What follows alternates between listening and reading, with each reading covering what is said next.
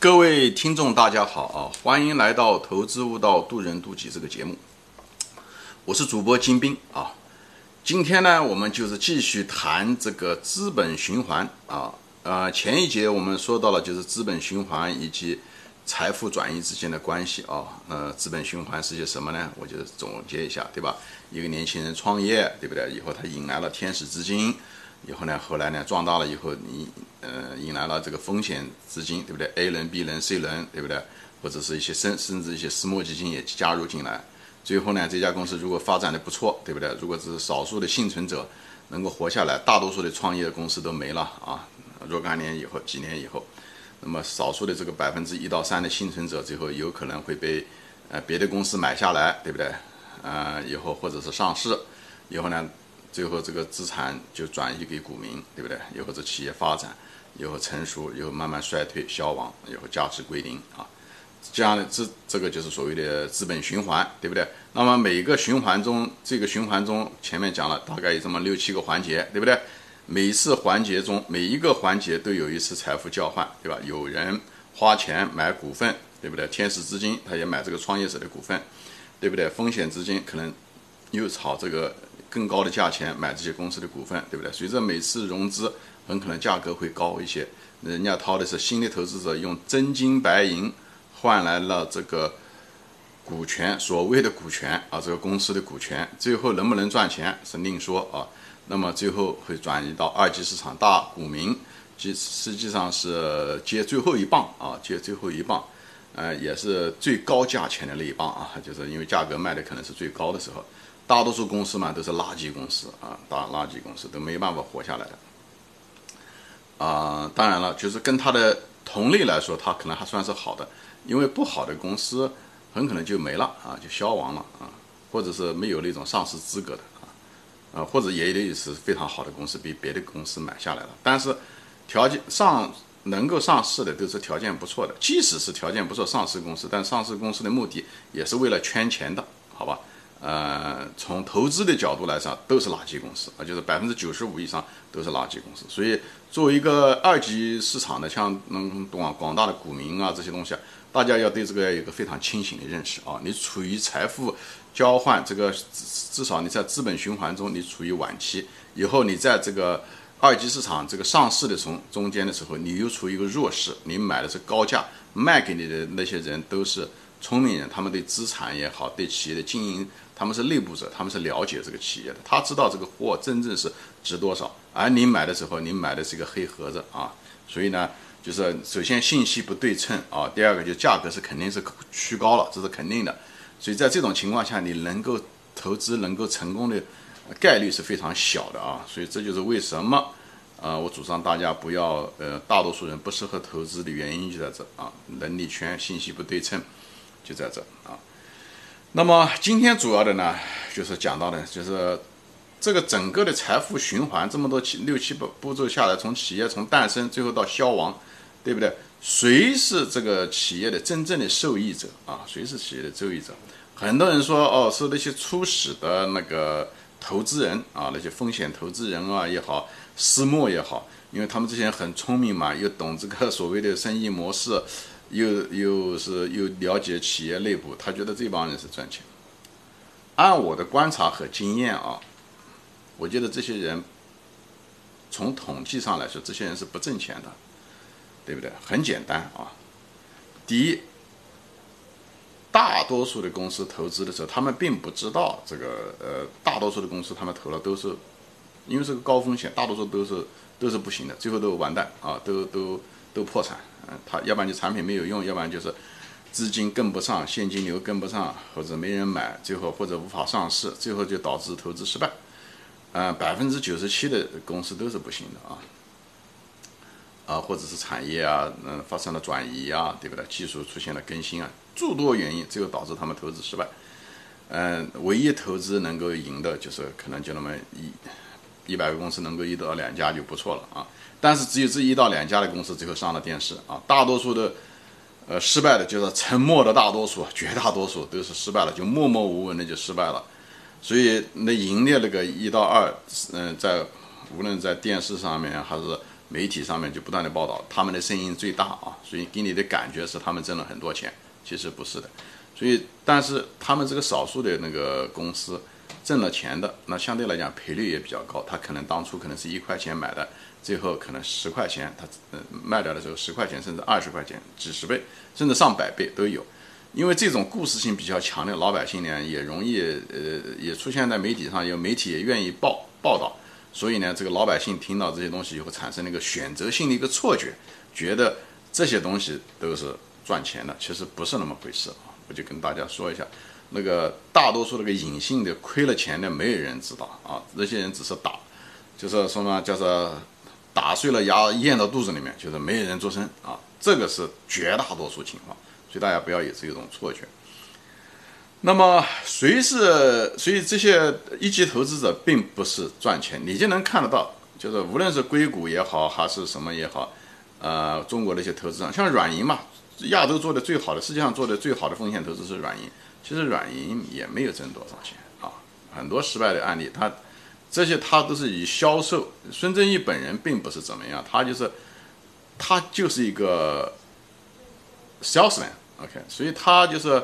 当然，他有非常敏锐的，他在这行业中是佼佼者，就是做的这么成功的人，其实，呃，起伏也是非常大啊。他在呃互联网二十多年前差别差点被干掉。那最近这个 WeWork 这些很多也有问题，当然它也有阿里巴巴的成功，但是总的来讲是一个很难复制的一个模式。那么硅谷那帮人，很多人。嗯，运气好以后，当时呃挣了一些钱，以后再投资别的公司，又都亏掉了。就是这种是一个非常高风险的那个，而且不高收益，高风险不一定高收益的这个。所以投资人挣钱不像你想象的那样啊。那么另外一部分投资人就是二级市场的投资人，他们那就更那个了，就更不说了，对吧？股民都知道，大多数人都是赔钱，对不对？百分之九十的人可能都赔钱，长期来说啊。所以这个我就不赘述了。那么。既然投资人不挣钱，那什么人挣钱呢？受益者呢？嗯，券商啊，他们是还有一些什么呃经纪人，他们是稳定挣钱的，因为他呃通过这个交易嘛，它是交易，无论是华尔街还是中国的那些券商，它通过交易，对不对？帮人家融资也好，收一部分佣金，他们是嗯挣了这个呃产业中的一部分钱啊，每次交易他都能够。他们都可以开点油，就是赚，对吧？踩点油水，所以，所以券商、经纪人这个产业，它是挣了钱，养活了一批人啊，这是个事实，不争的事实。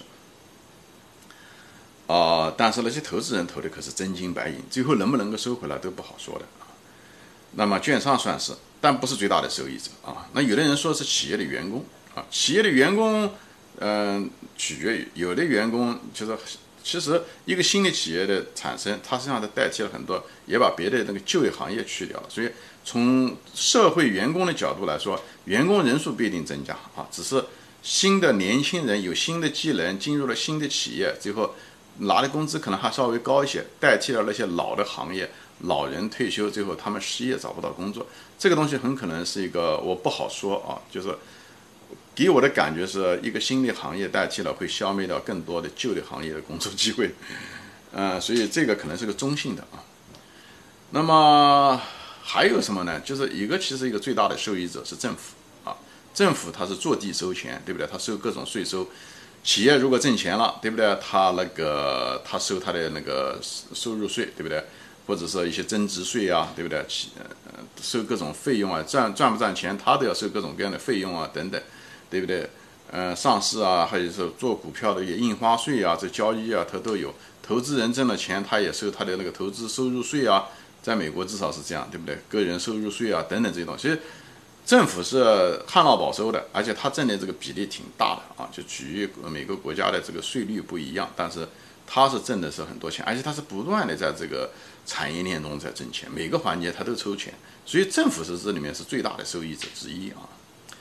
那么另外一个最大的受益者是什么人呢？就是你我，消费者。消费者其实是整个的资本循环中最大的受益者，最大的收益是。我举例子吧，比方是说阿里巴巴、京东，对不对？正是因为他们这些公司的成功，对不对？他们这个市值很高了，对不对？他们的成功给我们带来了什么？我们每个消费者买东西的时候，远远要比在商店里面买东西又便宜又方便，因为他把中间的这些产业把中间的中间环节全部去掉了，那些中间商加价，嗯，而且产品质量还不好，以后你还没办法投诉，等等这些东西都把这些东西东西全部消灭了，所以你买的产品又好又快，而且又可以退。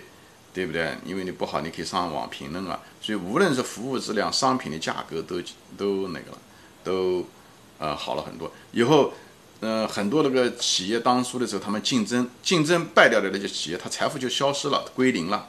那么最后他们就拼命打价格战，打价格战谁最受益啊？消费者最受益。所以现在拼拼多多和这个阿里巴巴也好，还是什么，就是包括他们。